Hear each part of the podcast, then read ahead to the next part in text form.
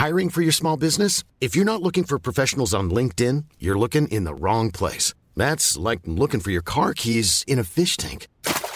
LinkedIn helps you hire professionals you can't find anywhere else, even those who aren't actively searching for a new job but might be open to the perfect role. In a given month, over 70% of LinkedIn users don't even visit other leading job sites. So start looking in the right place. With LinkedIn, you can hire professionals like a professional. Post your free job on linkedin.com slash people today. Bonjour à tous et bienvenue à l'heure des pros ce matin. Et vas-y que je te serre la main. Et vas-y que je ne porte pas mon masque et vas-y que je te serre la main, et vas-y que je ne porte pas mon masque. C'était hier soir dans les salles du ministère de l'Intérieur. Français, Françaises, faites ce que je dis, ne faites pas ce que je fais. Cher ami, serrez-moi la main, je vous en prie.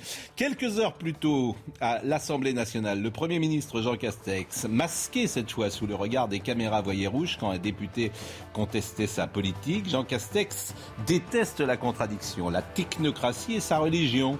Il a fait comme d'autres sortes du petit séminaire. Silence dans les rangs et son mot d'ordre. Depuis des mois, la Macronie avance sans opposition. Le Parlement ne sert à rien.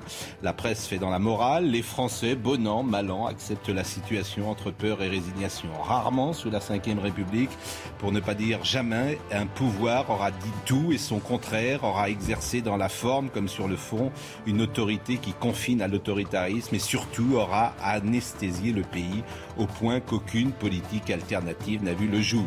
C'est peut-être l'un des effets les plus remarquables du Covid long. Bonjour, Coralie Dubos, vous êtes députée de La République En Marche.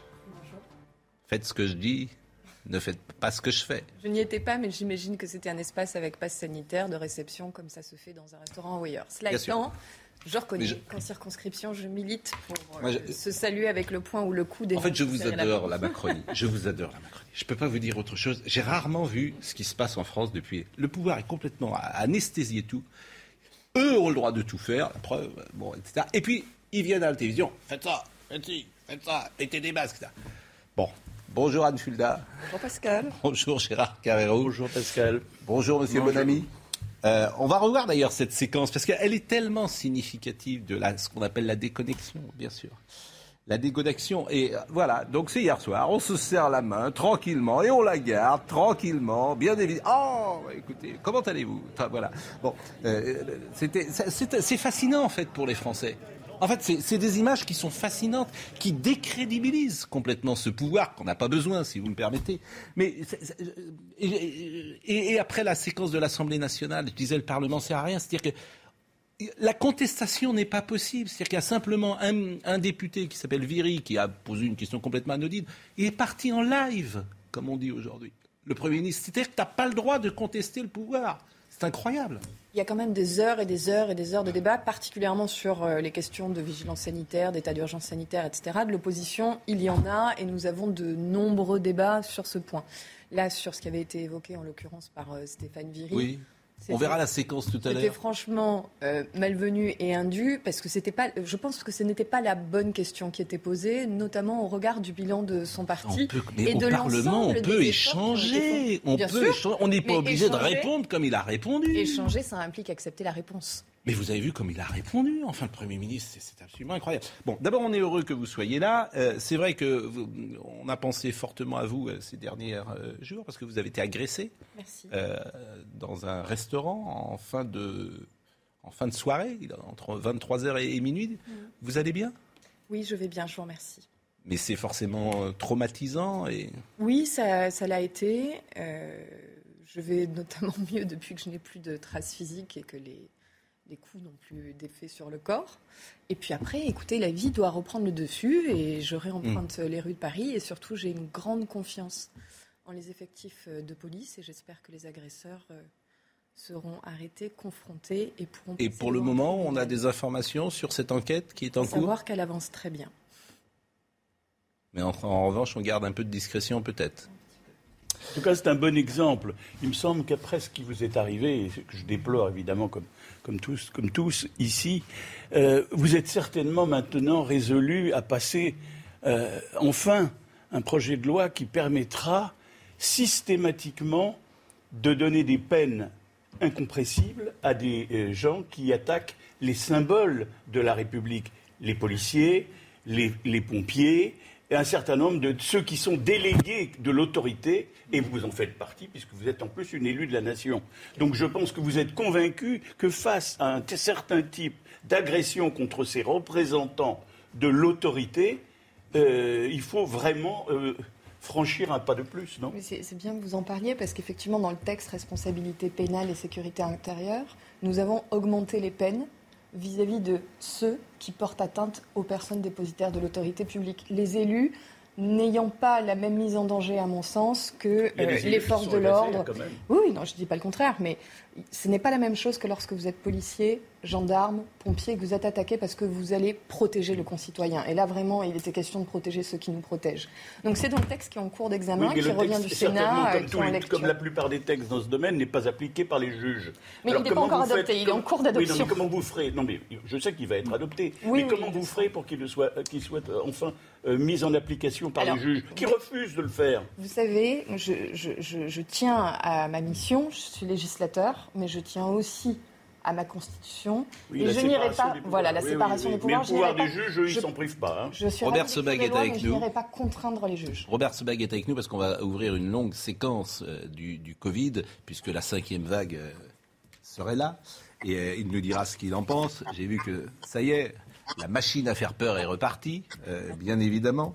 Et euh, c'est assez intéressant d'ailleurs de voir la couverture médiatique telle qu'elle se met en, place également. On a parfois l'impression que certains médias, pourquoi pas, euh, sont les auxiliaires de ce point de vue-là de la politique gouvernementale.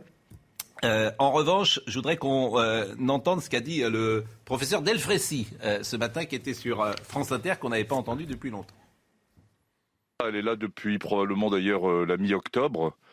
Euh, elle est présente, vous l'avez vu, euh, en Europe, elle est présente euh, en Europe de l'Est, mais aussi chez nos voisins, avec des niveaux de vaccination d'ailleurs qui sont variables, ce qui montre bien que il faut à la fois la vaccination, mais aussi les, mesures barrières. Et elle arrive en France, qui a été le bon élève avec l'Espagne et, et l'Italie, en raison de notre niveau de vaccination, mais elle est là. le chiffre de 20 000, il faut peut-être faire attention parce que ça survient après un week-end du 11 novembre. Euh, mais en tout cas, il y a une accélération, c'est clair, euh, de la cinquième vague, et on va la voir sur les semaines qui viennent.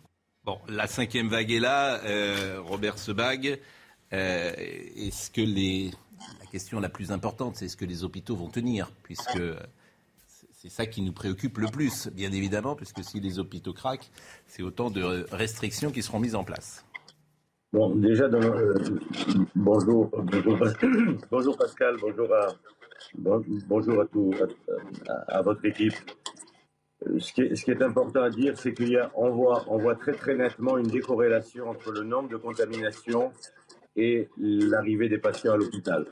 Ça, c'est un bon point. C'est ce qu'on ne voit pas effectivement euh, dans certaines régions d'Allemagne ou dans d'autres pays euh, d'Europe de l'Est.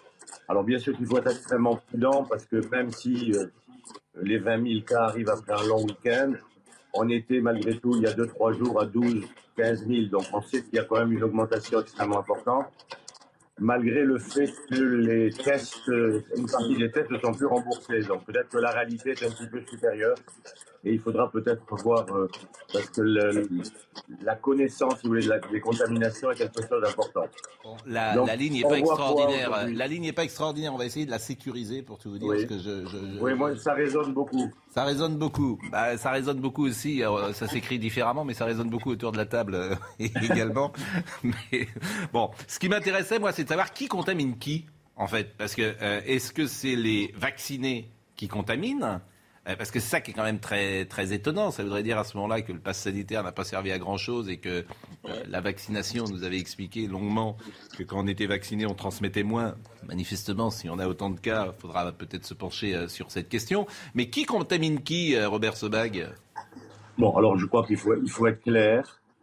On sait que le vaccin actuel avec le Delta, autant ils sont extrêmement efficaces sur les formes graves, autant ils sont beaucoup moins efficaces en termes de transmission. Ce qui veut dire que vous pouvez être vacciné et transmettre. Et vous pouvez être vacciné et recevoir. Donc ça, je pense qu'il faut être extrêmement honnête là-dessus. Et, c'est ce qui explique, euh, Pascal, le, décalage entre le nombre de contaminations, où parmi ces contaminés, vous avez des gens qui ont été vaccinés, et l'apparition de formes graves qui nécessitent une hospitalisation. Ça, ça me paraît extrêmement important. Et, je, répète, la, corrélation, quand vous regardez par exemple euh, un État d'Allemagne, la Saxe. Mm. En Saxe, en Allemagne, il y a un taux d'incidence extrêmement élevé mais il n'y a pas cette décorrélation. C'est-à-dire que vous avez une augmentation de l'hospitalisation, mais vous avez aussi un niveau de vaccination à 20% moins que ce que nous avons chez nous.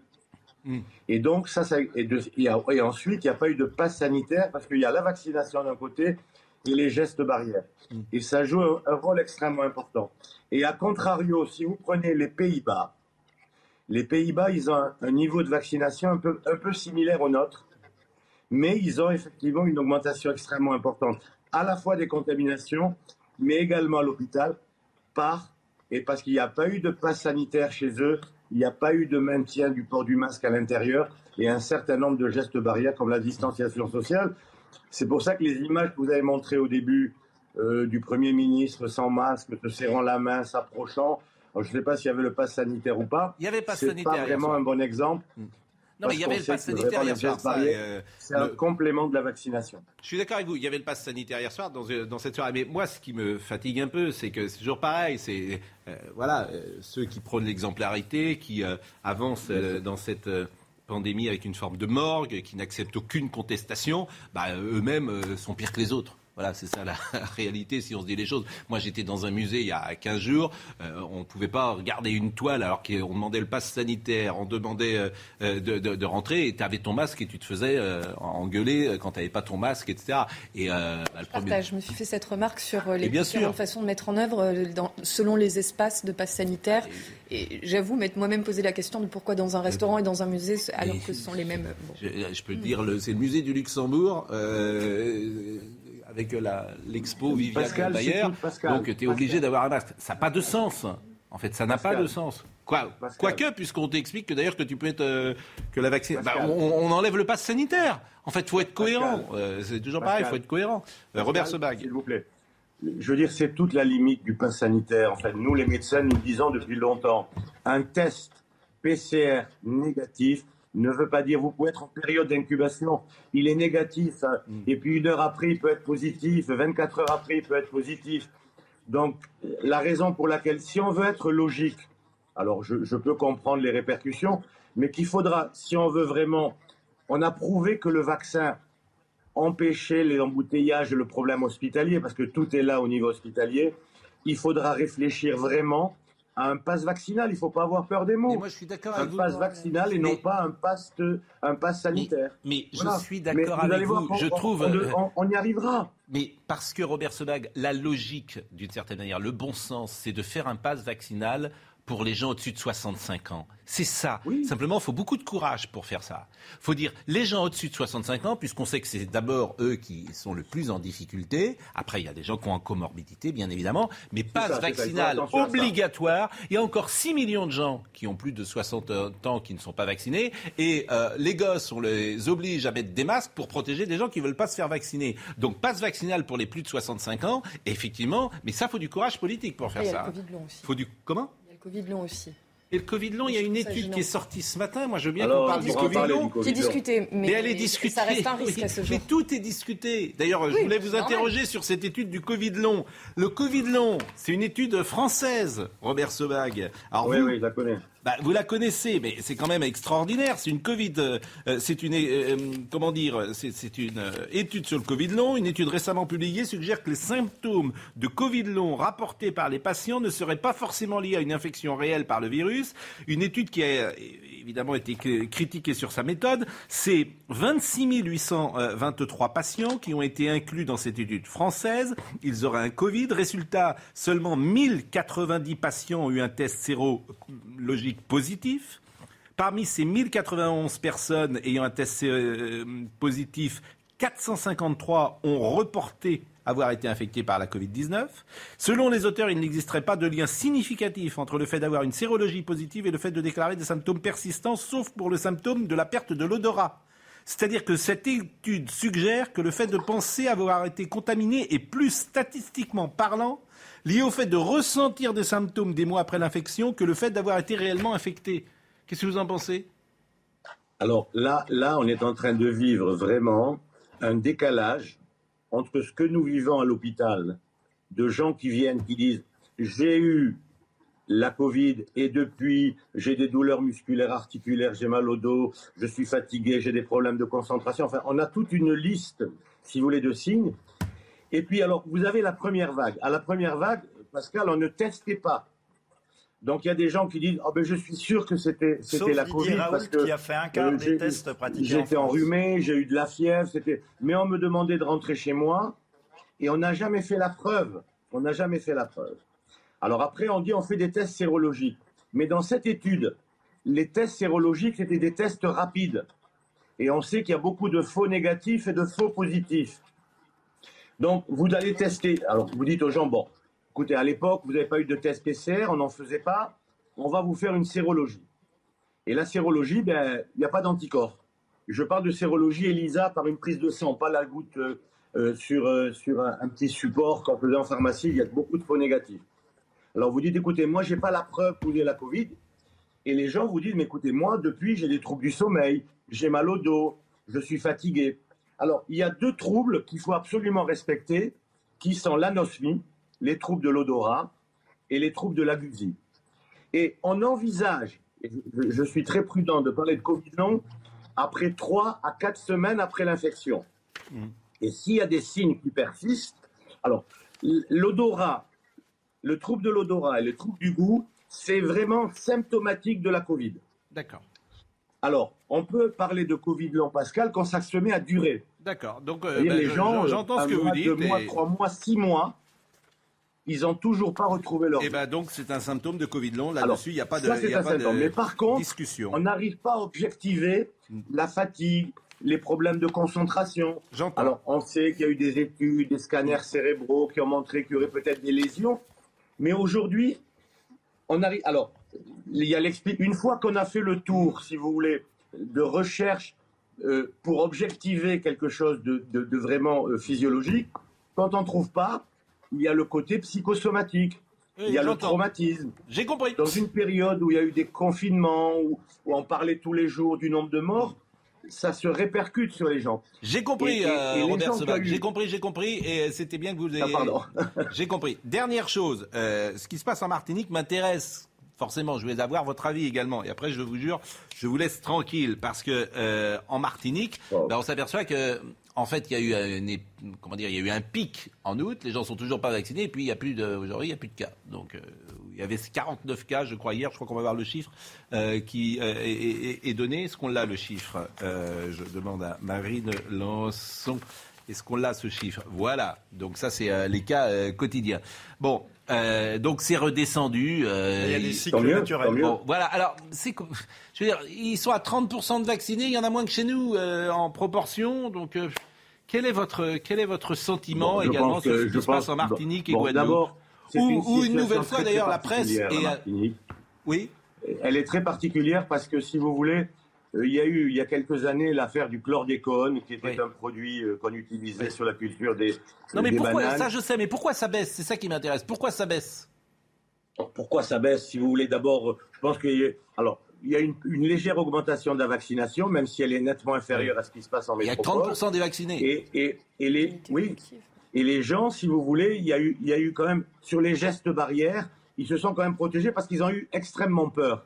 Mhm. Bon, après, vous avez euh, euh, le mystère de la circulation de ce virus, si vous voulez. Bah, je suis d'accord avec vous. J'entends ça. C'est exactement ce que je voulais, ce que je pensais en fait, le mystère de, de ce virus. Mais oui, Merci. on a, mais non, mais on a je suis, à, alors points là, je suis à d'interrogation 100% sur la d'accord avec ce que vous dites. C'est le mystère de ce virus et c'est pour ça que je suis un peu lassé lorsque on m'explique que c'est comme ci, comme ça et que c'est pas Mais, autrement. mais Pascal, il ne faut pas remettre en question. Pascal, juste un point. Mais je remets pardon. pas rien en ne question. remettez pas en question non, l'importance de la vaccination sur les Je, cas je partage votre avis et je Vraiment. souhaite un pass vaccinal Voilà. pour les plus de 65 ans. Donc, euh, mais Ouais. euh, une vaccination ciblée, me semble-t-il. Mais bon. Merci en tout cas, Robert Sevag. Merci à vous. On va pouvoir journée. la, la discussion sur ce qui vient d'être euh, dit. Euh, Peut-être avez-vous des remarques euh, à Oui, formuler, Euh, euh, Monsieur remarques. Bah, la première remarque, c'est que oui, nous vivons une nouvelle poussée du Covid-19, mais c'est tout à fait normal et prévisible, puisque c'est un virus saisonnier. Et je vous rappelle que dans tous les manuels de médecine, il est écrit en zone tempérée, tous les coronavirus sont saisonniers. Ce n'est pas forcément vrai dans tous les pays du monde. Hein. Dans les pays tropicaux, ce genre de virus circule toute l'année. Mais dans les zones euh, à climat continental tempéré, les coronavirus sont tous saisonniers. Donc il n'y a aucune surprise à ça. Et c'est ce que nous revivrons hiver après hiver. Donc il faudra s'y préparer. On revit ça parce qu'on est au mois de novembre. Et euh, au mois d'avril ou de mai, les cas s'effondreront. Et c'est déjà prévisible du fait de la nature saisonnière du virus. Deuxièmement, l'histoire du Covid 0, euh, le fait de ne pas d'arriver à 0 cas de Covid est totalement illusoire. On va devoir apprendre à vivre avec le virus. Pourquoi? Parce qu'il existe des réservoirs animaux, les chiens, les renards, etc., etc. On l'avait vu avec les visons du Danemark. Et donc, il y a une circulation permanente de l'homme à l'animal. Vous, pouvez vacciner 7 milliards d'humains, vous aurez toujours le Covid, donc il faut apprendre à vivre avec. La, la, seule, euh, comment dire, la, certitude qu'on a aujourd'hui, c'est que la vaccination protège des Bien sûr. Et voilà. Et donc je voulais euh, conclure là-dessus, c'est que Monsieur nous a dit, moi j'ai pas compris son raisonnement. Il nous a dit, euh, et il avait tout à fait raison, le vaccin nous protège des formes graves. C'est pour ça que c'est un outil fantastique et qui nous permet aujourd'hui d'éviter d'être confinés. Après, il nous dit ça ne nous protège pas contre la contamination. Mais du coup, en quoi la contamination est-elle un problème s'il n'y a pas de forme grave Et pourquoi, du coup, est-ce que monsieur veut faire un pass vaccinal alors, voilà. pourquoi est-ce qu'il veut faire un pass alors que le pass, que le vaccin ne protège pas contre la contamination Monsieur Bonamy, je, euh, c'est moi qui lui ai dit ça. Euh, l'essentiel, c'est effectivement de protéger les hôpitaux. Voilà. Donc pourquoi, Et ça, on y est arrivé. Pour, non, Pas, on n'est pas sûr. Pourquoi Et c'est la question qu'on doit se poser et que moi je vous pose. Est-ce qu'il faut obliger un pass vaccinal pour les plus de 65 ans? La réponse, écoutez, la réponse. C'est ça la vraie question, me semble-t-il, aujourd'hui. Poser la question, c'est, j'ose dire, c'est déjà y répondre. Moi, ce qui me frappe. Obligé. Oui, mais dans la méthode. Obligation. Dans la méthode du gouvernement. Pour le coup. On a dit que le gouvernement gouvernement et, le président avaient plutôt bien mené globalement, il y a beaucoup de critiques, mais globalement, la politique de santé depuis euh, l'apparition du Covid. Mais il y a quand même quelque chose qui m'a frappé depuis le début, c'est qu'il y, y, a deux, il y a deux attitudes. Il y a une attitude par moment, d'ailleurs qui a été à juste titre, très brutale, le confinement annoncé et dans l'heure qui suit, tout terminé, on sort plus, etc., un kilomètre, tout le monde a vécu ça, c'est une forme de brutalité nécessaire. Je, pense qu'à l'époque, ce fut nécessaire.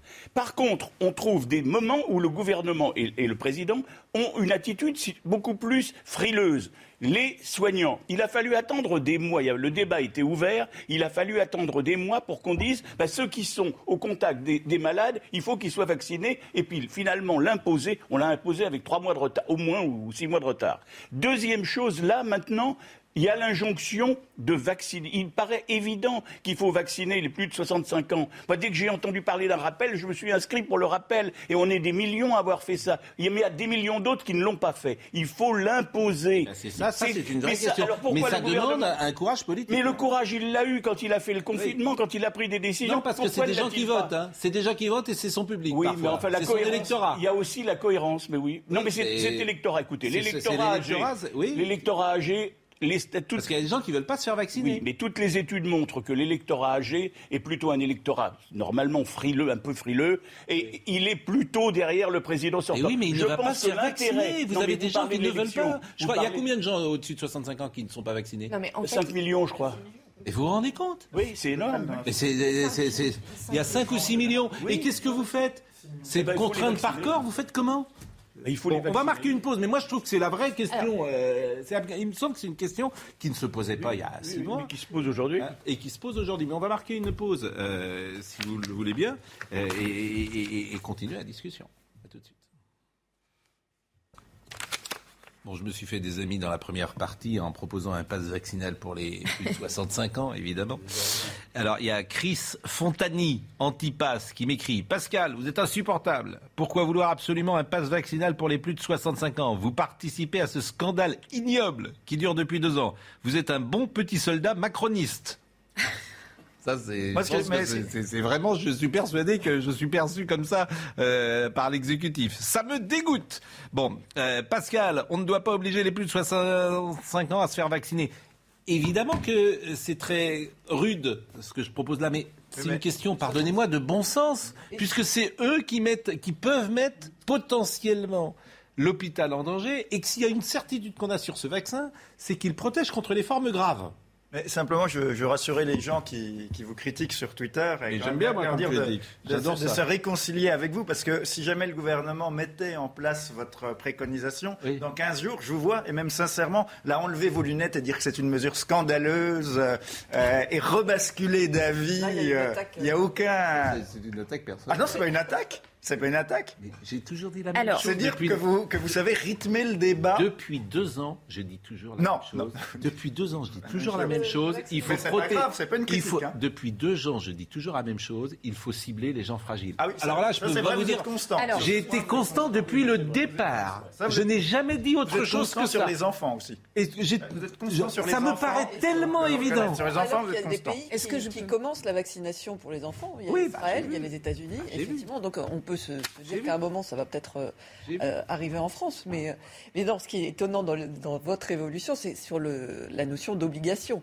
Voilà. C'est ça qui est, qui est- Mais, qui est mais, nouveau. mais Et d'ailleurs, vous parlez des plus de 65 Ouais. ans, il faudrait aussi étendre à tous ceux qui ont des comorbidités, Oui. parce qu'il y en a beaucoup qui sont euh, Je suis d'accord avec vous, mais 73% des gens qui sont morts avaient plus de 75 Non, non, mais ans. je suis d'accord. Non, non, 73%. je- je Donc les autres, c'est un peu à leur discrétion. S'ils pensent, c'est aux médecins de leur dire si vous avez comorbidité, allez à la vaccination.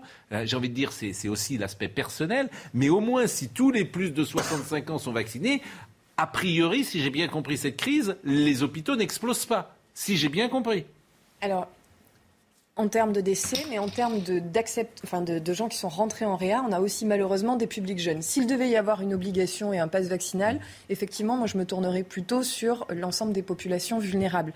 Je suis allée regarder les, j'ai profité de la pause pour aller regarder les chiffres. Sur les plus de 65 ans, on est environ à un million de personnes, un tout petit peu moins, qui restent de non vaccinés. Donc je pense qu'il faudrait. Il n'y a pas plus que ça? Non. Il n'y a qu'un million de gens de plus de Ouais. 65 Ouais, ans pas vaccinés, parce que moi j'étais sur 5 ou proportion. 6. Mais 5 ou 6, c'est Non, on la est population. sur. euh, il reste 508 000 personnes chez les Mm. 60-69, euh, 14 400 chez les 70-79 et 472 000 chez les plus de 80 ans. Donc ça nous fait environ, euh, on va dire, un million de personnes sur les plus de 60 ans. Et si on prenait les, peut-être les personnes à comorbidité ou à public vulnérable, peut-être qu'on serait à 2 millions, quelque chose comme ça. Et pour eux, évidemment, vous avez raison, c'est prioritaire parce qu'ils vont saturer l'hôpital en priorité et ils vont être en grande difficulté et en risque de, de décès. Donc évidemment que ceux-là sont ceux à protéger en, premier. S'ils n'arrivent pas à se protéger eux-mêmes, la question c'est est-ce qu'on doit contraindre autrui à se protéger? Mais il y a aussi la question de la collectivité. Dans la question de la collectivité, moi j'ai j'ai deux questions qui se posent. Évidemment, du point de vue de la collectivité, on est en droit de se poser la question est-ce qu'on les oblige? Et puis, il faut aussi ne pas oublier que ce virus, n'est pas un virus stable, malheureusement, même si ces derniers temps, le Delta a dominé les précédents, mais il peut encore évoluer. Et tant qu'il reste des hôtes, des personnes chez qui le virus se reproduit et se reproduit rapidement, alors ça peut continuer à muter. On peut avoir un autre variant demain. Il y a un variant Mais congolais qui Le arriverait. vaccin est efficace Ouais. parce que le vaccin réduit votre charge virale. Comme le, Mm. le vaccin réduit votre charge virale, ça se réplique moins vite. On en a Le- déjà débattu ici avec des scientifiques et je pense que de ce point de vue-là, le vaccin est une, propu- est une véritable protection pour soi, mais surtout pour la collectivité et pour l'avenir. Justement, c'est ce que je disais tout à l'heure, c'est comment en fait le euh, virus ne touche pas que les êtres humains, mais aussi les animaux, qui a des réservoirs animaux. Vous pouvez vacciner 7 milliards d'êtres humains sur Terre, le virus va toujours circuler, il va toujours muter chez les animaux. Et donc il va revenir en vous boomerang à l'homme. Il y a une Bon, circulation. deux ou trois sujets. Le, le vaccin n'empêche pas l'apparition des variants. La vérité, c'est qu'on comprend qu'on va vivre. L'hypothèse. Il, Oui. il réduit l'hypothèse parce Oui. qu'il ralentit la charge virale et, la réplication du virus chez l'humain. Parce que le vaccin empêche les formes graves, et c'est très bien, c'est pour ça qu'il est formidable, mais il n'empêche pas la circulation, donc le virus va continuer de muter. Il même- réduit, il réduit même- la réplication. cas, il en réduit tout la cas, rapidité de réplication. chacun comprend que ce virus, on va vivre avec pendant 2 ans, 3 ans, 5 ans, 10 ans, 15 ans, j'en sais rien. Hein, donc on est parti pour. Donc il faut peut-être changer d'état d'esprit. Parce qu'effectivement, euh, ça s'appelle vivre avec.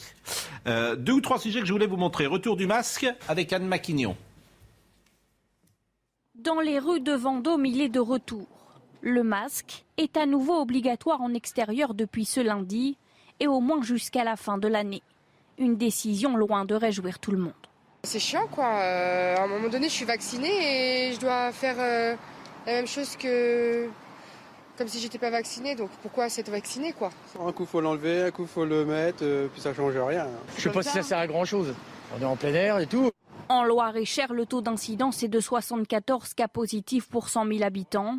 Le retour du masque en extérieur était alors inévitable selon certains. Ça fait peur et on met toujours le masque partout. Et ah oui, même en extérieur, et on prend le gel dans tous les magasins où on rentre. Moi, je pense que c'est utile. Ah, c'est pour se protéger, pour protéger les autres aussi. Je crois personnellement qu'il faudrait prolonger encore plus loin, plus loin que le, le 31 décembre. Les commerçants saluent la mesure. Cette fleuriste veut à tout prix éviter un nouveau confinement. Le virus recontinue et pro pro pro progresse. Euh, ça, nous, ça nous permet de pouvoir continuer notre activité. Donc, euh, on est pour. À Vendôme, le masque est également à nouveau obligatoire dans les lieux soumis au pass sanitaire, comme les bars et les restaurants. Le masque dans les rues, bon, ça n'a pas Qui de ne sert absolument à rien. sert absolument à rien. Il n'y a pas de contamination en extérieur. Mais Donc, simplement, je, vais juste te dire un mot. C'est incroyable. C'est, euh, je- j'en parlais avec des médecins, même c'est ce que disait. Non, le- c'est incroyable. Moi, je trouve que c'est incroyable. La séquence qu'on vit est incroyable. Oui, il n'y a pas de contamination en extérieur. Mais euh, par exemple, ce que, me, di- ce que me disaient plusieurs médecins, y compris par exemple le docteur Kirzek, c'est que lui, il est très inquiet par ce climat global, parce que euh, ce climat de stress global a des conséquences sanitaires. Il y a des conséquences sur les personnes qui ont des troubles psychiatriques. Il a des conséquences parce qu'avec le niveau de stress entretenu d'ailleurs par les médias dans la population, euh, les, euh, voilà, vous générez du stress, ça affaiblit votre système immunitaire. En fait, ce climat global rend les gens malades et euh, indépendamment du Covid. La peur rend malade, la peur tue.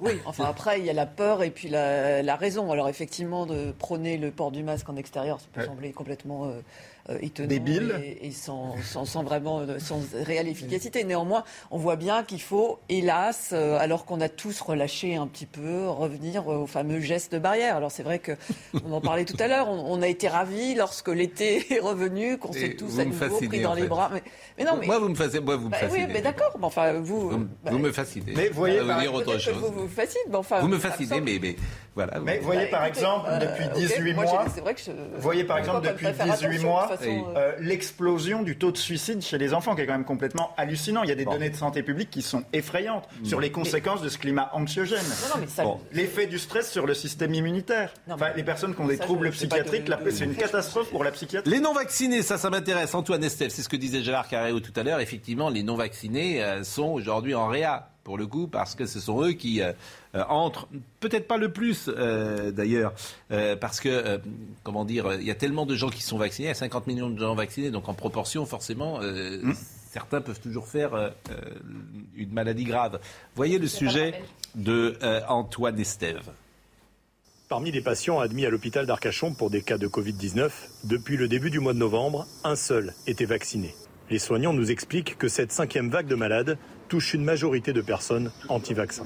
C'est des gens qui, par principe, sont contre le système de, va- de vaccination. Une fois qu'ils sont euh, dans la filière de la prise en charge de soins et qui sont contaminés, ils ont une, une vision des choses qui est radicalement opposée à ce qu'ils pensaient euh, auparavant. Malheureusement, c'est trop tard pour eux, hein, même si on n'a pas forcément de forme excessivement grave. Les personnels soignants commencent à sentir un regain d'activité. Ici, comme dans les autres hôpitaux de la région, pour le moment, pas de saturation. Mais tout le monde pense que la situation hivernale sera compliquée dans les services de soins intensifs. Ça alimente le désarroi des personnels soignants. Le personnel soignant n'a pas besoin euh, de ces personnes-là dans, les- dans les unités d'hospitalisation. On a beaucoup de malades déjà à l'hôpital. Et, et je crois que si on pouvait éviter que les gens viennent en hospitalisation, je crois que ça, ça permettrait aussi de soulager les équipes soignantes.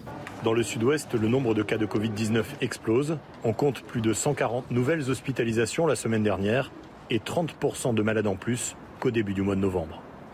Bon, c'est vrai qu'il y a une crise manifestement à l'hôpital. En plus, il y a des soignants aujourd'hui qui ont quitté l'hôpital parce que euh, on avait exigé qu'ils soient vaccinés et euh, il y a beaucoup de gens qui s'en vont de Il l'hôpital. peut-être les rappeler. Bah, on a besoin j'en sais rien, mais le S'il y a une Ségur, cinquième vague et si on est en Bon. pénurie de soignants, oui, bah, le Ségur. les rappeler par Vous êtes pragmatisme. toujours soignant quand vous exposez les patients. euh, Oui. Pardon, hein, mais euh, pour être éligible. Oui, mais c'est mieux encore que pas de soignants non, du tout. enfin, C'est le B.A.-ba Non, je suis pas de- d'accord. Oui, mais pénurie de soignants. Non, je suis pas mais- d'accord. Il y, a une- mais- il y a une déontologie de la profession. Vous ne Oui. pouvez pas être soignant dans un établissement si vous n'avez pas un certain Mais nombre moi, je de préfère être soigné encore par un soignant non vacciné que de ne pas mais- avoir de soignants et de Madame- mourir dans un couloir. Madame Dubost a raison. C'est-à-dire Ah oui, mais qu'il il y a il y a pénurie. quelque chose d'incompatible à ce qu'un soignant ne Oui, soit pas vacciné. Oui, mais il y a- Des après, il y a le principe de réalité. Oui, Pragmatiquement, on est en pénurie de soignants. Alors, écoutez, parce que justement, hier, ça a été assez. Mais où trouverez-vous les soignants Hier, ça a été assez vif. Ça, a été vif- assez vif à l'Assemblée nationale. Et je disais tout à l'heure, moi je suis, je vous assure, vous êtes député de l'Assemblée nationale, je me dis, si j'étais député de La République En Marche, je dirais, mais à quoi je sers? Oh, nous travaillons beaucoup. Je, je vous expliquerai après ce que. Mais à quoi vous servez? T'as l'impression que t'as même, t'as l'impression que t'as un président qui décide de tout.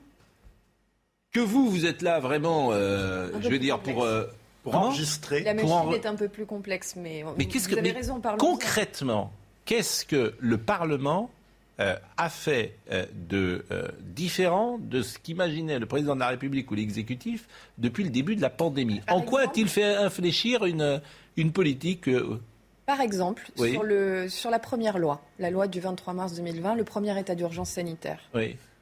La loi qui nous avait été proposée constituait un autre dispositif que celui qui a existé. C'est le Parlement qui l'a rédigé, d'ailleurs Mmh. en concertation avec les oppositions.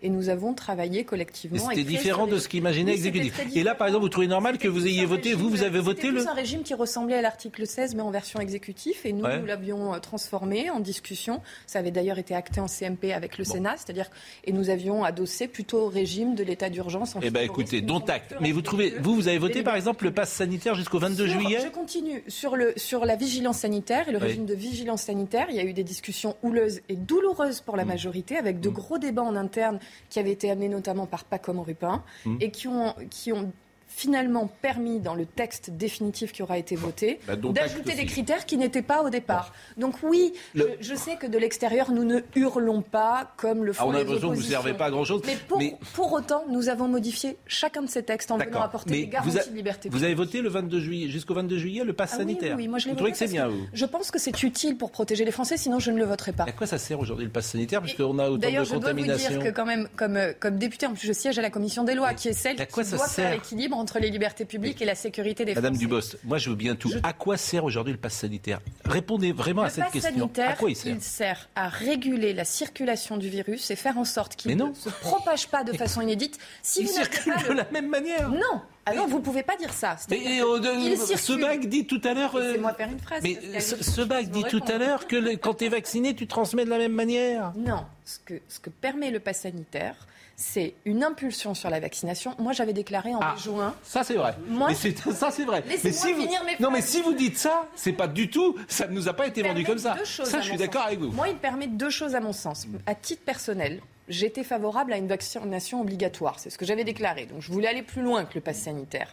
Mais j'ai réfléchi, écouté mes collègues et j'ai voté ce pass sanitaire. C'est-à-dire que, un, je pense qu'il fallait donner un message très clair aux Français que le vaccin est indispensable pour se protéger, protéger autrui et sortir de la phase pandémique qui nous empêchait de vivre. Je voulais plus de confinement. Justement, en termes de protection des libertés publiques, je trouvais que le confinement était plus acceptable. Nous sommes d'accord. Voilà. Pour cette raison, rien que pour cette raison, le pass sanitaire était utile. Et la deuxième raison, c'est que je suis convaincue qu'il réduit la circulation de virus. Ça ne veut pas dire qu'il l'empêche et qu'il y a un risque zéro, mais il l'a réduit. Bon, d'accord pour le premier argument, le deuxième, euh, c'est plus compliqué. On va écouter Olivier Véran. euh, et alors, pour bien comprendre la réponse de Jean Castex, je vais vous faire écouter d'abord ce qu'a dit Olivier Véran et après ce qu'a dit Stéphane Viry. Parce qu'effectivement, hier, euh, il a vu rouge, le Premier ministre, lorsqu'on, c'est simplement, on a voulu discuter. Quoi. En l'occurrence, c'était Stéphane Viry qui a voulu discuter. Tout d'abord, Olivier Véran. Pas de catastrophisme. Euh, l'hôpital est sous tension.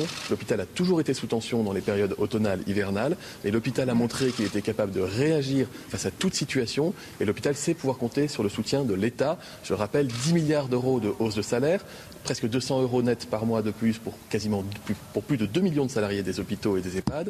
Bientôt, au 1er janvier, l'application de la revalorisation des grilles, c'est-à-dire encore plus de salaire. La réorganisation de la gouvernance avec de la démocratie au sein des établissements pour que chaque soignant puisse retrouver le sens de ses missions.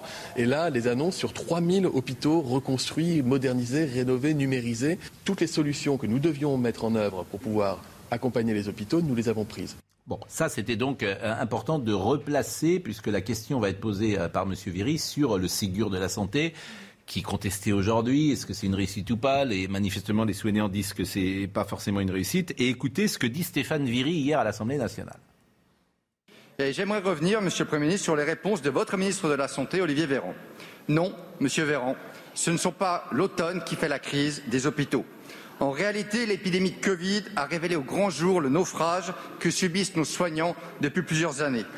Non, Monsieur le ministre, les 19 milliards que vous agitez fièrement ne sont qu'une illusion. 13 milliards serviront à résorber la dette et 1,5 milliard iront aux EHPAD. Non, enfin, Monsieur le ministre, nous n'avons pas besoin de vous pour connaître le travail formidable de nos soignants. Après la réforme creuse de ma santé 2022, un pacte refondation des urgences qui n'aboutit à rien, un Ségur de la déception, quelle réforme technocratique allez-vous encore nous proposer avant de recentrer la santé sur l'humain? Il y a un problème au Parlement avec la Macronie qui déteste la contradiction. Et si vous vouliez un exemple de cela, écoutez la réponse de Jean Castex à ce député. Il est tout à fait exact. Il est. Le président. S'il vous plaît, s'il vous plaît, monsieur Milo, madame, arrêtez. Laissez s'exprimer le Premier ministre, s'il vous plaît. Monsieur, merci, monsieur Pan. Ne vous énervez S'il vous pas. plaît. Ne vous énervez pas. C'est S'il pas vous bon. plaît. C'est pas bon. Il est tout à fait exact. Nos concitoyens le savent bien que nous manquons de médecins libéraux comme hospitaliers en France. Alors, voulez-vous une nouvelle fois que je rappelle l'évolution du numerus clausus qui les forme? Bien, alors je vais le faire. Je vais le faire, monsieur le député. Le numerus clausus, mesdames, messieurs, qui forme les médecins, a été créé en 1972. On en formait alors 8588 en 1972. En 2017, en 2017, il y en avait 8124. C'est-à-dire qu'on avait, on avait en 2017 un numerus clausus inférieur à 1972, alors même que la population française a augmenté, que la population française a vieilli et, et que les pratiques médicales ont changé. Ça veut dire, monsieur le député, que nous devons être humbles, car nous sommes collectivement responsables de cette situation. Et vos accusations ne sont pas dignes. Je vous le dis.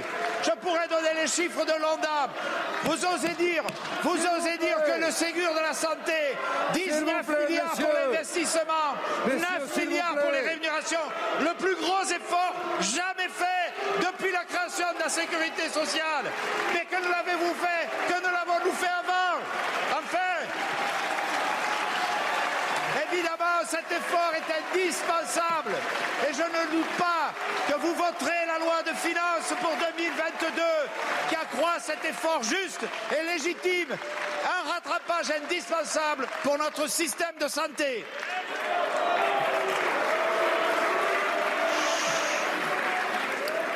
Moi, ce qui me frappe dans cet échange, c'est pas le fond, parce que le fond, on peut entendre ces arguments, c'est la forme. Enfin, je ne sais pas pourquoi ça vous surprend. Ça Ah fait oui, des non. années que, que les débats à l'Assemblée, surtout le jour des questions au gouvernement lorsqu'il y a les télés, qu'il y a comme ça des, des, des éclats, Pourquoi des excès. s'énerver pour ça? Il peut dire les mêmes choses sans s'énerver. Il a le droit de répondre pied à pied. Pourquoi il dit c'est indigne? Entendez, suis derrière, il y a du mais, bois.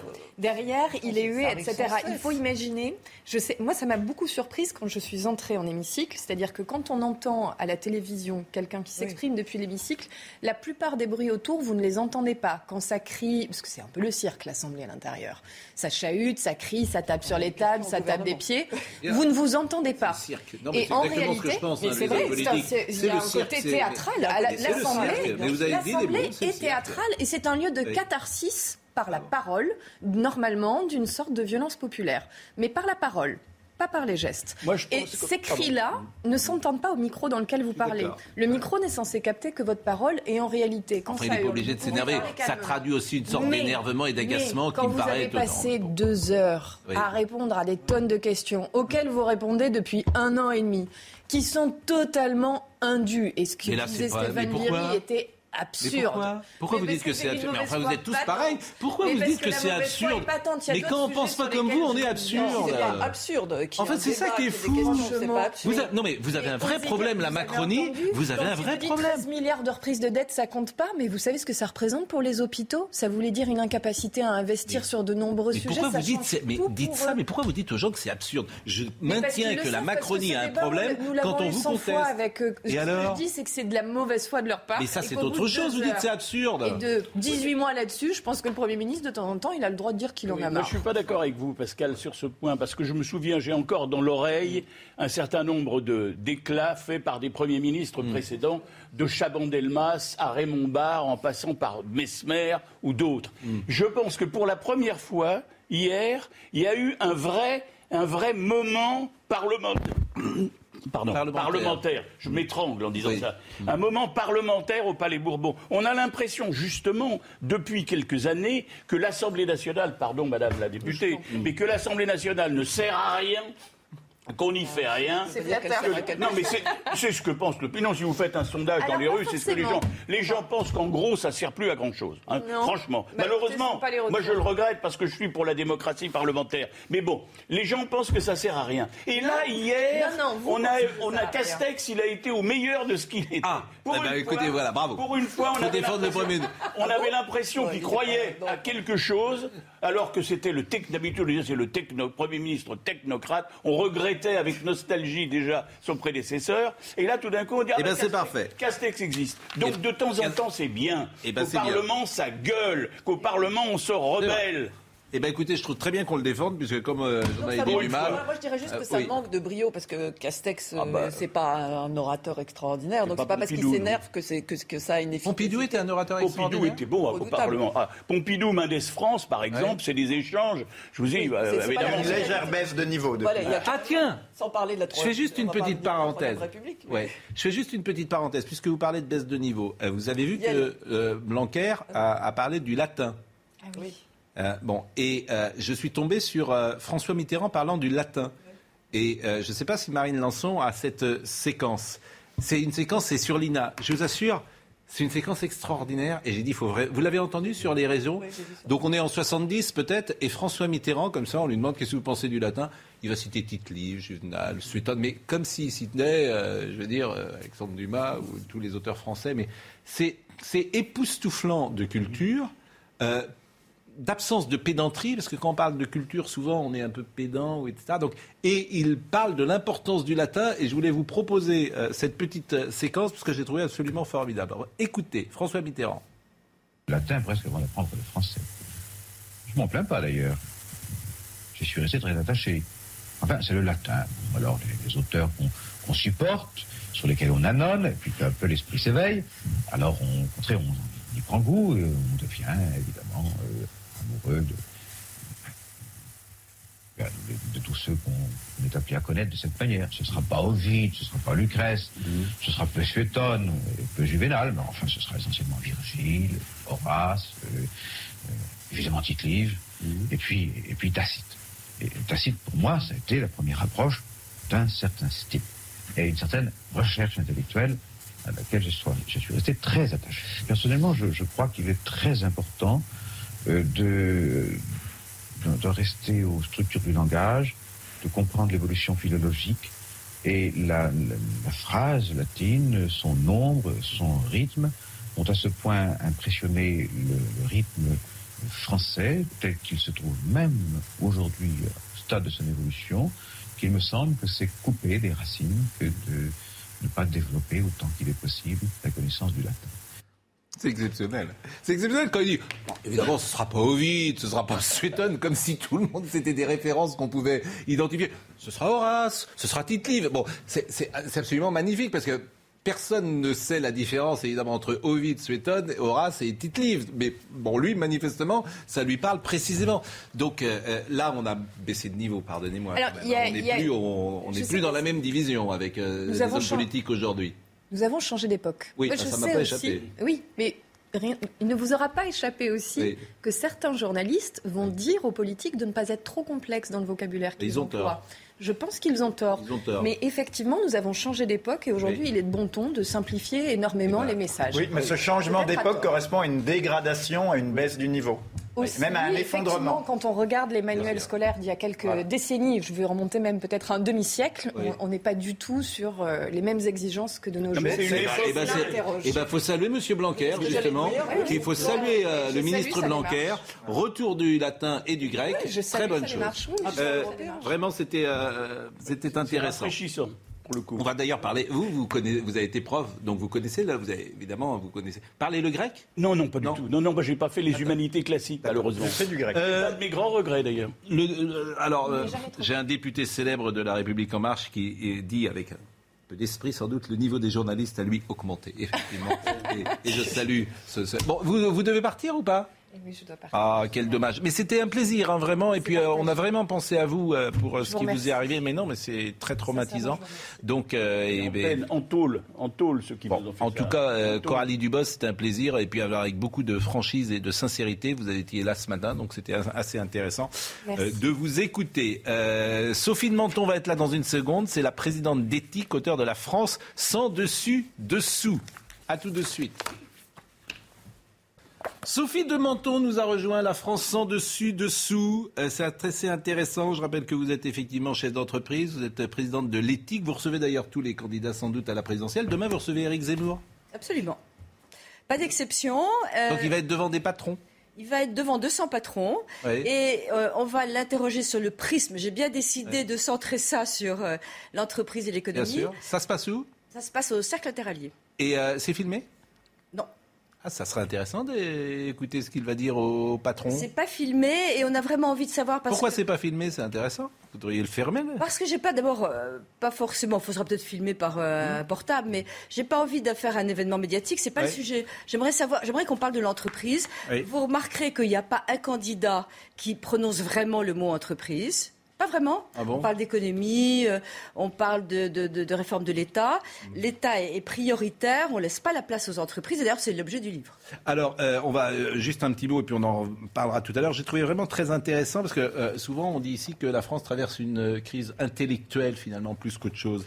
Et vous écrivez psychanalyser la France, quel drôle de pays au sein duquel nous nous prenons pour le nombril du monde, certains d'avoir toujours raison, critiquant sans cesse, nous flagellant en permanence, dénigrant nos hommes politiques puis les idolâtrant lorsqu'ils sont morts en invoquant inlassablement De Gaulle comme sauveur de la nation. Il faut psychanalyser Marianne. Nos hommes politiques eux-mêmes auraient besoin d'une bonne analyse sur leur rapport à la dette, leur culte de la dépense d'État un peu névrotique et leur méfiance envers les entreprises et l'argent. Je trouve que c'est tout à fait vrai. Franchement, c'est... Et tout le monde partage ça. Je suis bien d'accord. Et ce qui est embêtant, c'est qu'il y a une majorité silencieuse énorme. Oui. Et qu'en France, pour faire passer des idées, il faut être extrémiste.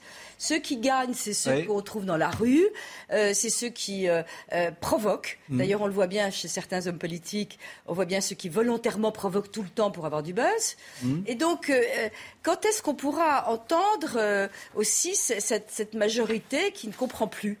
Euh, comprend plus. Faut On va, on parler de votre euh, livre, évidemment, euh, tout à l'heure. Un petit mot sur la guillotière, parce que vous... Alors, on découvre des choses absolument extraordinaires. Des quartiers où on ferme les... euh, magasins plus tôt à 17h parce que les gens ne sont plus en sécurité. C'est à la tombée de la nuit. hein. Donc c'est absolument fascinant ce qui se passe à la Guillotière. C'est un quartier de Lyon. On découvre dans cette campagne présidentielle, en fait, ce qu'on a sans doute tue pendant des années, parce que la guillotière, euh, ça existe depuis euh, des années. Des commerces prennent des mesures radicales euh, pour assurer euh, la sécurité des clients, je le disais. Ils décident de fermer leurs portes plus tôt. Regardez le sujet de euh, Régine Delfour.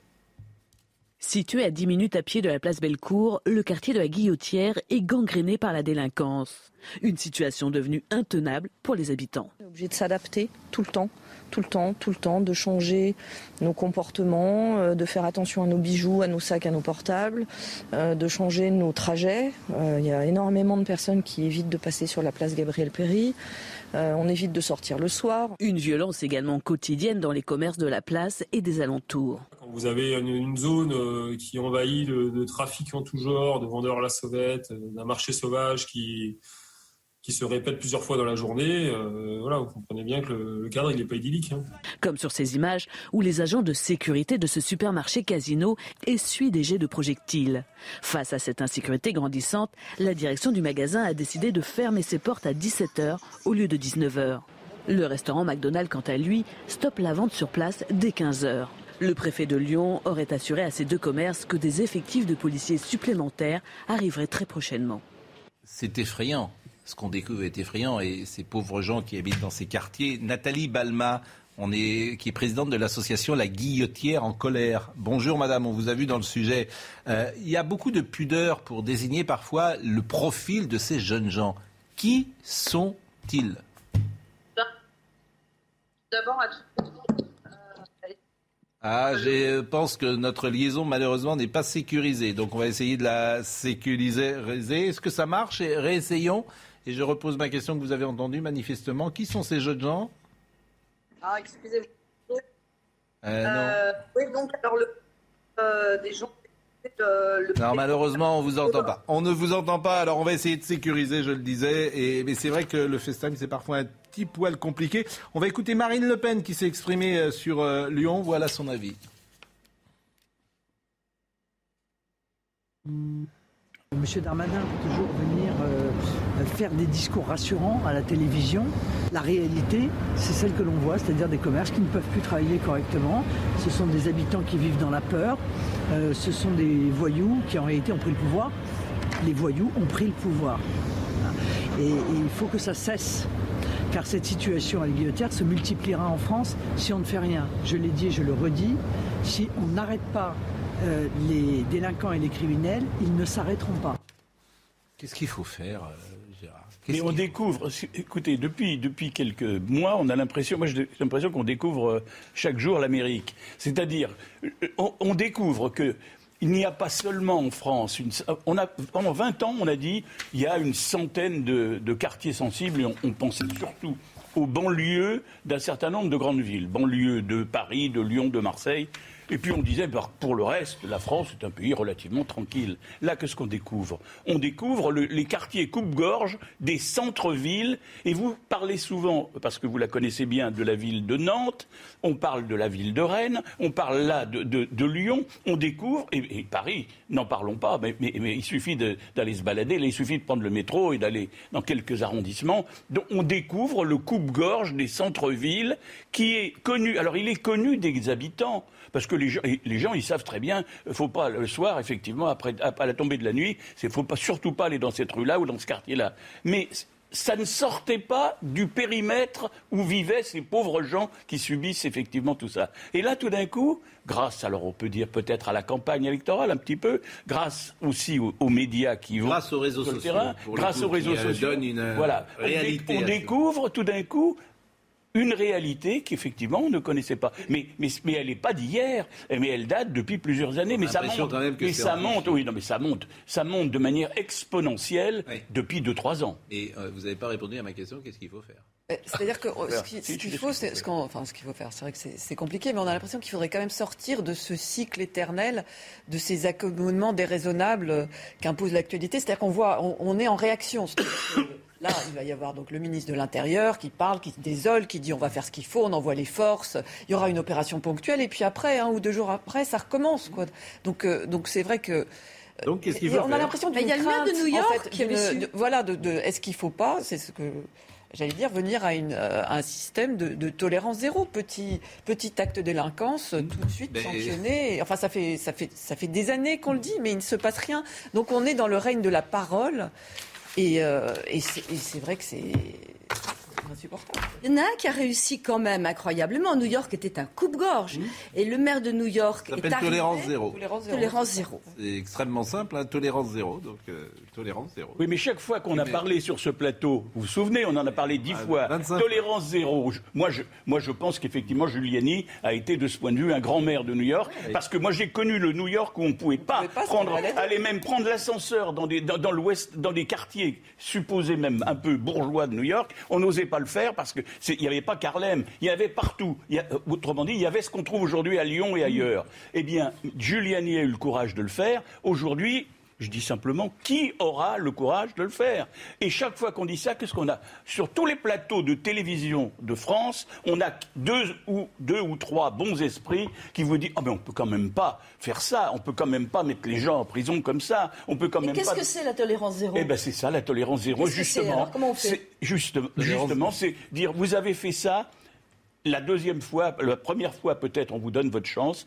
Euh, on vous donne une petite peine, peut-être on vous donne trois mois de prison, et la deuxième fois on vous donne trois ans, et la troisième fois on vous met pour 20 ans. Mais faut Eh ben, qui faut aura le la justice. Ben, ça veut dire le code pénal changé, chamboulé. Tolérance zéro, c'est Voilà. ça C'est-à-dire que c'est-à-dire que vous pouvez vous retrouver avec une peine extrêmement forte pour entre guillemets un délit euh, qui est mineur, mais Le comme c'est la troisième, quatrième ou cinquième fois que vous le faites, euh, bah, vous êtes euh, à, à l'ombre pour Et un. encore un- faut-il le pouvoir, parce que Ben, là, on il faut arrive... voter déjà. Mais il faut, c'est un état d'esprit. C'est un état d'esprit. Euh, autre sujet du jour que je voulais vous poser et qui est très intéressant, c'est le petit Robert qui ajoute euh, le pronom IEL, I-E-L. Vous savez qu'il y a plein de gens qui nous écoutent, ils savent même pas ce que c'est. Ça, je le sais. Je, je- je pense à des gens notamment d'un- par exemple, qui ont 70, 80 ans, qui nous écoutent le matin et qui se disent mais de quoi il me parle Le pronom IEL, I-E-L. Alors pour qu'on comprenne exactement, je vous propose d'écouter le sujet de Sibylle de lettres, parce qu'on marche parfois sur la tête, disons-le. C'est un nouveau mot qui est apparu dans le petit Robert. Yel, ce pronom est la contraction de il et elle. Couramment utilisé au sein de la communauté LGBT, il est employé pour désigner une personne qui ne se reconnaît ni comme homme ni comme femme. D'une forme neutre donc, il peut s'écrire IEL ou IE2LE. Une initiative qui ne passe pas à l'éducation nationale, Jean-Michel Blanquer a réagi. L'écriture inclusive n'est pas l'avenir de la langue française. Alors même que nos élèves sont justement en train de consolider leurs savoirs fondamentaux, ils ne sauraient avoir cela pour référence. Plus tôt dans la journée, c'est le député LREM François Jolivet qui était monté au créneau.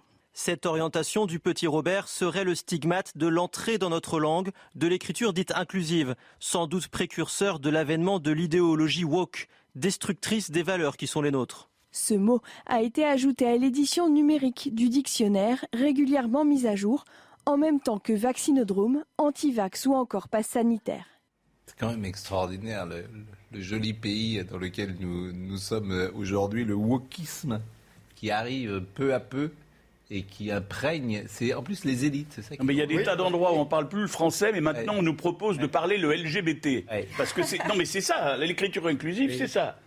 Bah, c'est ce que dit. Et Blanquer, heureusement, Blanquer a une. Mais il est, bah, mais, alors Jean-Michel Blanquer, franchement, il fait partie des très bons ministres. là, il a, il a, envoyé, il a envoyé un petit texte. Il aurait dû le dire sur tous les plateaux. il fait... Excusez-moi, il n'a pas de pouvoir. Là, c'est François Jolivet, le député qui, s'est, qui sa lettre est adressée à, à Hélène Carrère d'Ancos, en fait, à l'Académie française. Mais c'est vrai que, bon, on, on imagine sa, sa, réponse d'ailleurs. Vous devriez l'inviter, ça serait. Mais, mais Jean-Michel Blanquer, il fait partie des très bons ministres, et euh, effectivement, et de ceux d'ailleurs qui traversent la, comment dire, ce quinquennat avec. Il euh, n'y a pas autour de lui de bad buzz, il euh, n'y a pas de, de, de de, de, de, critiques qui lui sont faites à, à long terme. Donc parce qu'il est compétent, déjà il est compétent, il sait de quoi il parle, il connaît ce milieu-là.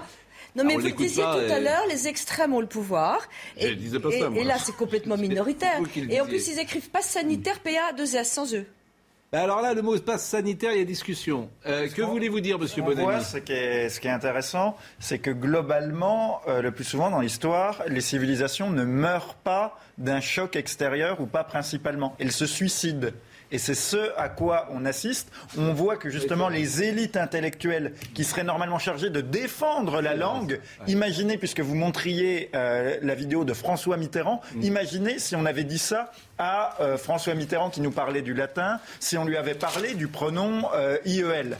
Eh bien là, on voit que ceux qui normalement sont chargés de défendre, de protéger, de valoriser la langue sont ceux qui au contraire organisent la subversion, la destruction et le suicide de notre langue, de notre culture, de notre civilisation.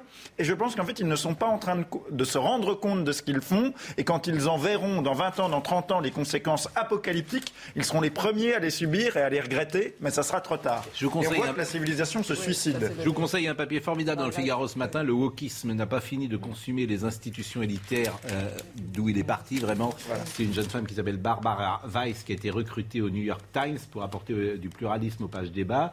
Et elle a démissionné avec fracas en juillet 2020 en raison de la censure idéologique de plus en plus pressante au sein de la rédaction. Et c'est vrai que ce wokisme est présent dans certaines rédactions aujourd'hui, comme à l'université. Qui est un phénomène sectaire. En voilà, fait, ah bah, évidemment. Et voilà ce qu'elle écrit. Sectaire, très classique. Voilà ce qu'elle écrit. Le retour du bâton politique du wokisme a un potentiel énorme, mais on peut euh, penser aussi que le mouvement n'a pas fini de consumer entièrement les institutions élitaires d'où il est parti. Donc le wokisme va continuer à être vaincu dans les urnes, mais et c'est ça qui est important, mais il n'a toujours pas atteint son apogée dans les universités, dans les écoles, dans les journaux et dans les magazines, dans les revues savantes, dans les entreprises, où les gens sont forcés de confesser leurs péchés, c'est-à-dire partout dans l'Amérique la, institutionnelle. C'est fascinant. C'est intéressant cette interview. Et ce qui est intéressant aussi concernant cette intégration du, du nom, enfin de l'article Yale dans le dictionnaire, c'est est-ce que le dictionnaire est censé précéder voire influer sur une évolution de société ou, ou entériner Parce que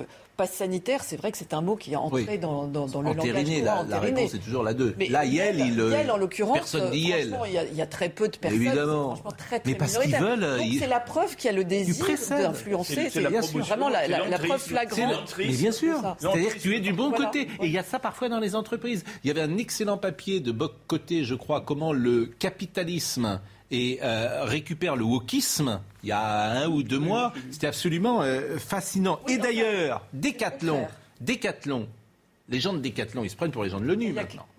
Ah ben non, c'est vraiment le- les gens de Decathlon, ils se prennent pour l'ONU. Ils avaient, euh, ils vendent des hijabs, ils voulaient plus faire de la pub euh, sur tel, euh, comment dire, sur tel support, etc. Maintenant, c'est c'est ça hein, le conseil d'administration de Decathlon. Vous allez voir, ils retirent les kayaks. Vous avez vu cette affaire? Ils retirent les Dans- kayaks dans les magasins. pour dans les magasins euh, de, de... du nord de la France, nord de la France. pour que les migrants ne prennent Oh. pas le bateau pour aller en Angleterre. Donc ils ont- c'est l'ONU. Decathlon, c'est l'ONU. Euh, regardez Anthony Favali. L'enseigne Décathlon justifie ce retrait des ventes de kayaks par un usage qui pourrait mettre en danger la vie des migrants. Vendredi dernier, trois d'entre eux ont été portés disparus après avoir tenté la traversée de la Manche sur ce type d'embarcation. Une décision saluée par certaines associations d'aide aux migrants. si Decathlon a- se sent un peu responsable, un peu coupable même euh, éventuellement de, de mettre des gens en danger, euh, je trouve que c'est bien qu'ils euh, qu'ils arrêtent de vendre ce matériel.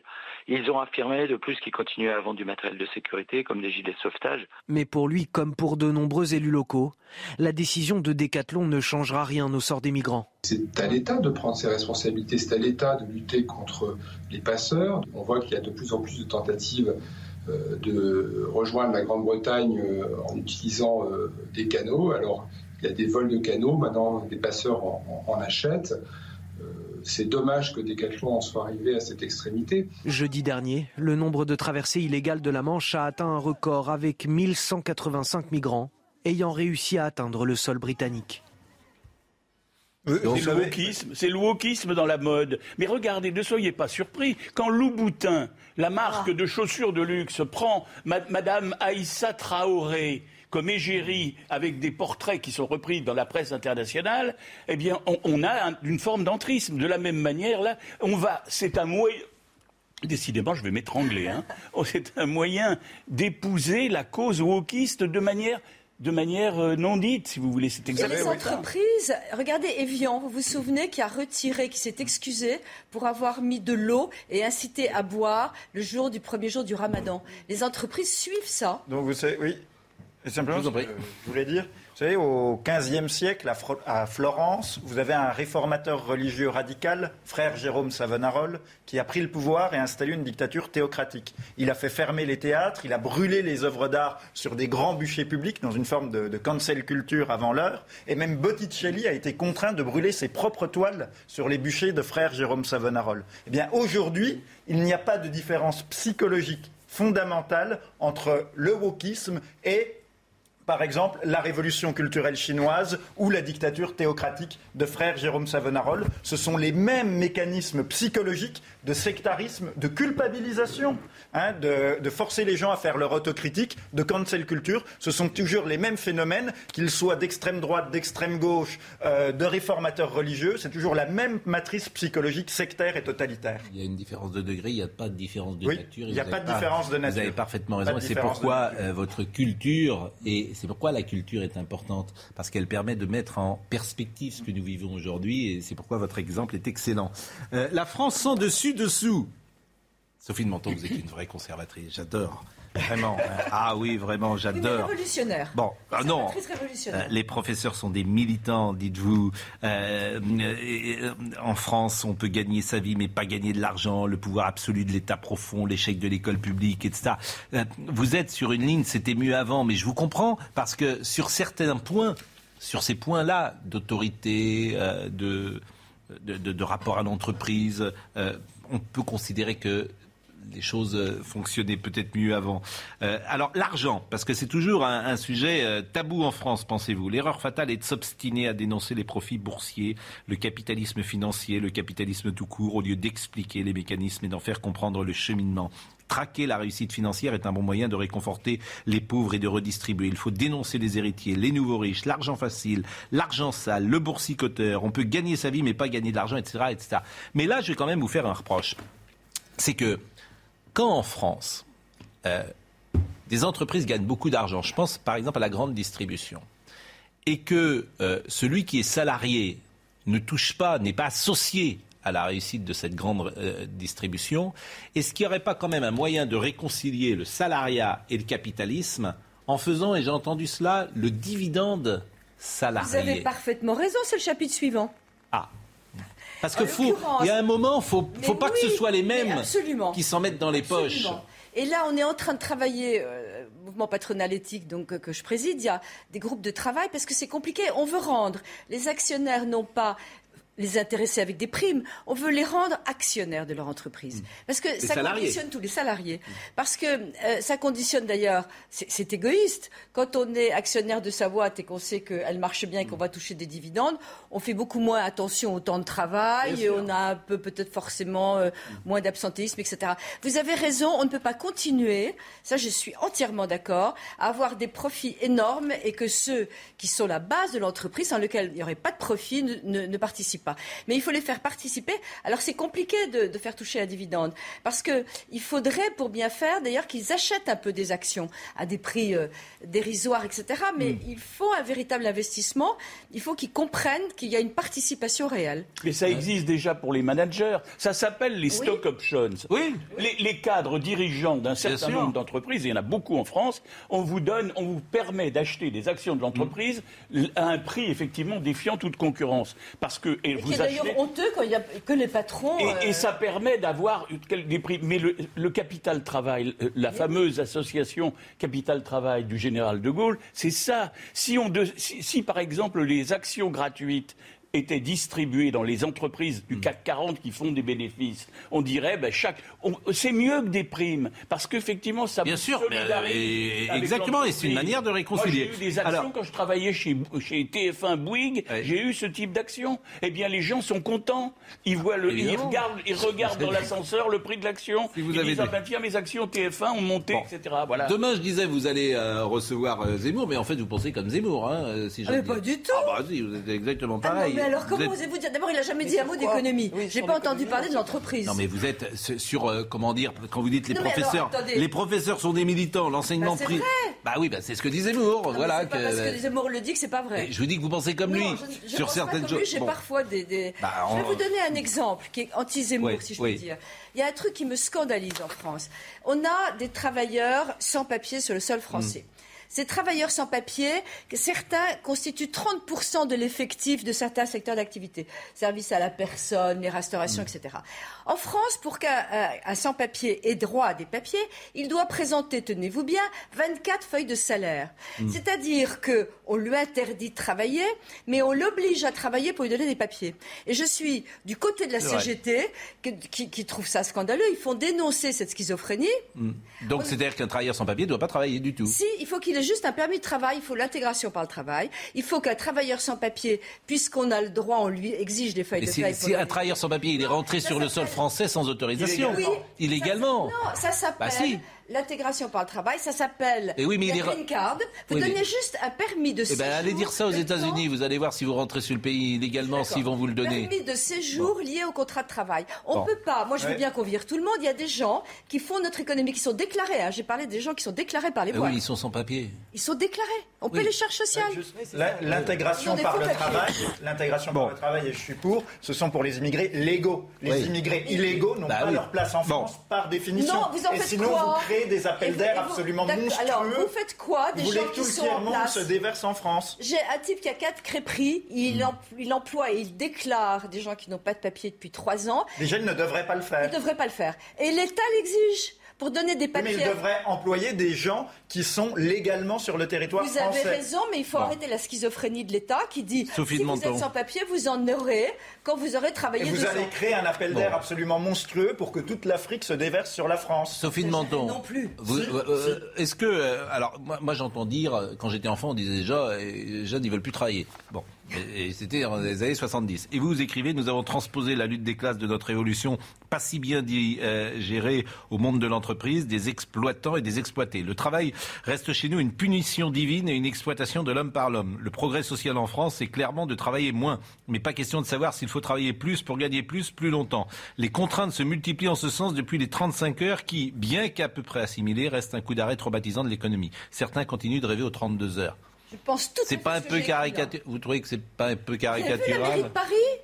Non mais la 32 mairie de Paris, oui, mais bon, les gens, Bah ils ont oui, envie de travailler quand même, ils ont envie de gagner de l'argent, ils savent bien que faut... euh, les gens, ils ont quand même envie d'avoir un bon salaire, ils savent que si tu as un bon salaire, pour avoir un bon salaire, faut un peu bosser. travailler, Mais c'est vrai qu'on voit chez les jeunes, et euh, quand on parle aux restaurateurs, il y a un vrai problème de recrutement. Oui. euh, de, de personnel parce que là j'ai parlé à un, un- un patron récemment qui me disait ils veulent plus avoir ces conditions extrêmement difficiles dans la restauration mais on voit aussi des jeunes diplômés à l'autre bout de, Mm. l'échelle très diplômés qui veulent plus aller dans des grandes boîtes où on leur propose pourtant des salaires Mm. mirifiques ou dans des, euh, dans des banques d'affaires, des choses comme ça, où on leur propose aussi des salaires mirifiques en disant on ne veut plus de cette vie-là. Donc il y a un changement d'état d'esprit aussi. C'est vrai, mais alors, mais, mais c'est vrai qu'il y a un changement d'état. Par exemple, Alors, mais- on a ici, on a un garçon et j'espère que ça va arriver euh, ces prochaines heures. Il va avoir un bébé. Un garçon Un merveilleux. garçon, sa femme ou lui Non mais excusez-moi, je ne sais plus. Ah, bon, il- donc il va avoir un bébé. Bon, il s'appelle Julien et c'est imminent. Bon, donc on est tous contents pour lui, on attend l'arrivée du bébé. Bon, il va s'arrêter à moi. Ah. Il va, Bon. il va s'arrêter à moi. Bon, moi en 94, quand ma fille est née, il me disait comment ça s'est passé? Ben, je lui ai dit j'étais à la maternité le matin, le- l'après-midi j'étais au boulot. je lui ai dit ça. Il me dit non. Je lui ai dit si. Ben, enfin, t'as pas travaillé l'après-midi? Ben, je dis si, j'étais de permanence à TF1, j'ai travaillé, j'ai. Bon. C'est vrai que le monde a changé. Alors, le- ce- ce- qu'est-ce que vous pensez de cet homme qui s'arrête pendant un mois euh, parce que euh, il a un enfant? C'est bien? C'est bien ou c'est pas bien? Non, c'est pas bien. Ah, le congé paternité, c'est pas bien? Alors moi, je... Alors, c'est pas bien pour l'entreprise. Attention, pour qui est-ce que c'est pas bien? Ah, C'est pour la société, pour que- lui, pour les enfants, pour l'entreprise, c'est une question intéressante. les premiers bains de son père, va vraiment être traumatisé. C'est ce qu'on nous explique. Non, mais il aide sa mère. Il aide sa maman, il, a, il accompagne, ils sont ensemble. Lui, il est très content d'ailleurs. Il m'a dit, ah, je vais être là Et pendant. Ça permet, ça permet, dit-on, à la femme de retourner au boulot huit jours après parce que c'est le mari qui. Non, Ah, arrêtez. je suis désolée. Pas de femme c'est qui retourne huit jours au boulot. des arguments qui Bon, vous voulez pas de congé paternité Alors, je veux un peu de congé de paternité, mais je trouve que Une heure. je trouve qu'un mois c'est délirant. Ouais, Bon. je- C'est- non, mais c'est- Alors, c'est une bonne question, d'ailleurs, hein. euh, Oui. quelque chose puisque vous parlez de notre ami l'excellent Julien qui va être papa. Voilà. Euh, Julien. Donc, euh, justement, euh, la chaîne CNews lance une nouvelle émission, qui est une émission de géopolitique, le samedi à 10h, de 10 à 11, qui s'appelle Info du Monde, qui sera peut-être présentée par le même Julien, sauf qu'il sera euh, absent euh, très bientôt, et je suis très content pour lui. Et donc, cette émission euh, dure une heure, et j'interviens dans cette émission Ah, euh, chaque bah. samedi en tant que chroniqueur. Donc, il y aura. Guillaume Bigot, Jean-Loup Bonamy, présenté peut-être par l'excellent Julien. Il est sauf magnifique. Quand il Il- sera il est- il est- euh, remplacé Bon. euh, par son remplaçant ou sa remplaçante. J'ai compris, j'ai compris, j'ai compris. Soyez gentil. Du monde, Bon. le samedi matin à 10h. Bon, en tout cas, la France sans dessus dessous. C'est ça, mais la France, elle change. Vous êtes marrant. Les, les, les, les pères aujourd'hui, si vous leur dites qu'ils prennent pas. Pas vrai. Quel père Ah bah, je- parlé avec lui hier. Ah oui, oui, d'accord. Bon, Mais- tous les- la France, c'est pas les pères. Ah, en c'est les nouveaux pères, on n'est plus. euh, Qu'est-ce que vous voulez que je vous dise D'accord, Euh, Dans le temps, on accouchait. Au... Donc vous, vous êtes pour que les femmes accouchent au fond des bois, que le mari euh, voit ça de très loin et puis qu'il qu'il continue de bosser. Bah non. C'est pas- pas un peu excessif Non, là a Un peu, un peu. Non, mais c'est vrai. Il y a une fracture Bon, en générationnelle. tout cas. Un mois, Pascal, c'est beaucoup trop. Bon, le- vous parlez des. Mais euh, moi, je vous pose des questions. Après, je euh, c'est pas mon- je donne pas mon avis pour le coup. Le, je vais vous dire, euh, et phrase que j'ai répétée 50 000 fois un homme, c'est son époque. Phrase de Sartre. Si j'avais 20 ans, je penserais comme euh, Julien, qui en a 40 d'ailleurs. Mais si j'avais 20 ans, je penserais comme un gosse de 20 ans. Moi, je suis né dans une autre société, dans une autre, avec euh, d'autres parents, avec une autre éducation, et je pense comme je suis parce que c'était comme ça. Mais c'est vrai que la société change. Euh, le scandale des arrêts maladie, dites-vous aussi. Vraiment, votre bouquin est très intéressant. La France sans dessus-dessous, c'est aux éditions Erol. Bonne chance demain, puisque vous recevez Monsieur Zemmour. Vous nous direz comment ça s'est passé. À quelle heure vous le recevez? Je voudrais pas avoir de manif devant, mais. Bon, euh, ah bon, alors dites pas, dites pas, vous me direz on antenne. reçoit pour Non. déjeuner, euh, Bon, euh, Bon, il y a des manifs, pourquoi voulez-vous avoir des Non, non, manifs bien sûr que non. Bon, je remercie euh, Marine Lançon qui était avec nous.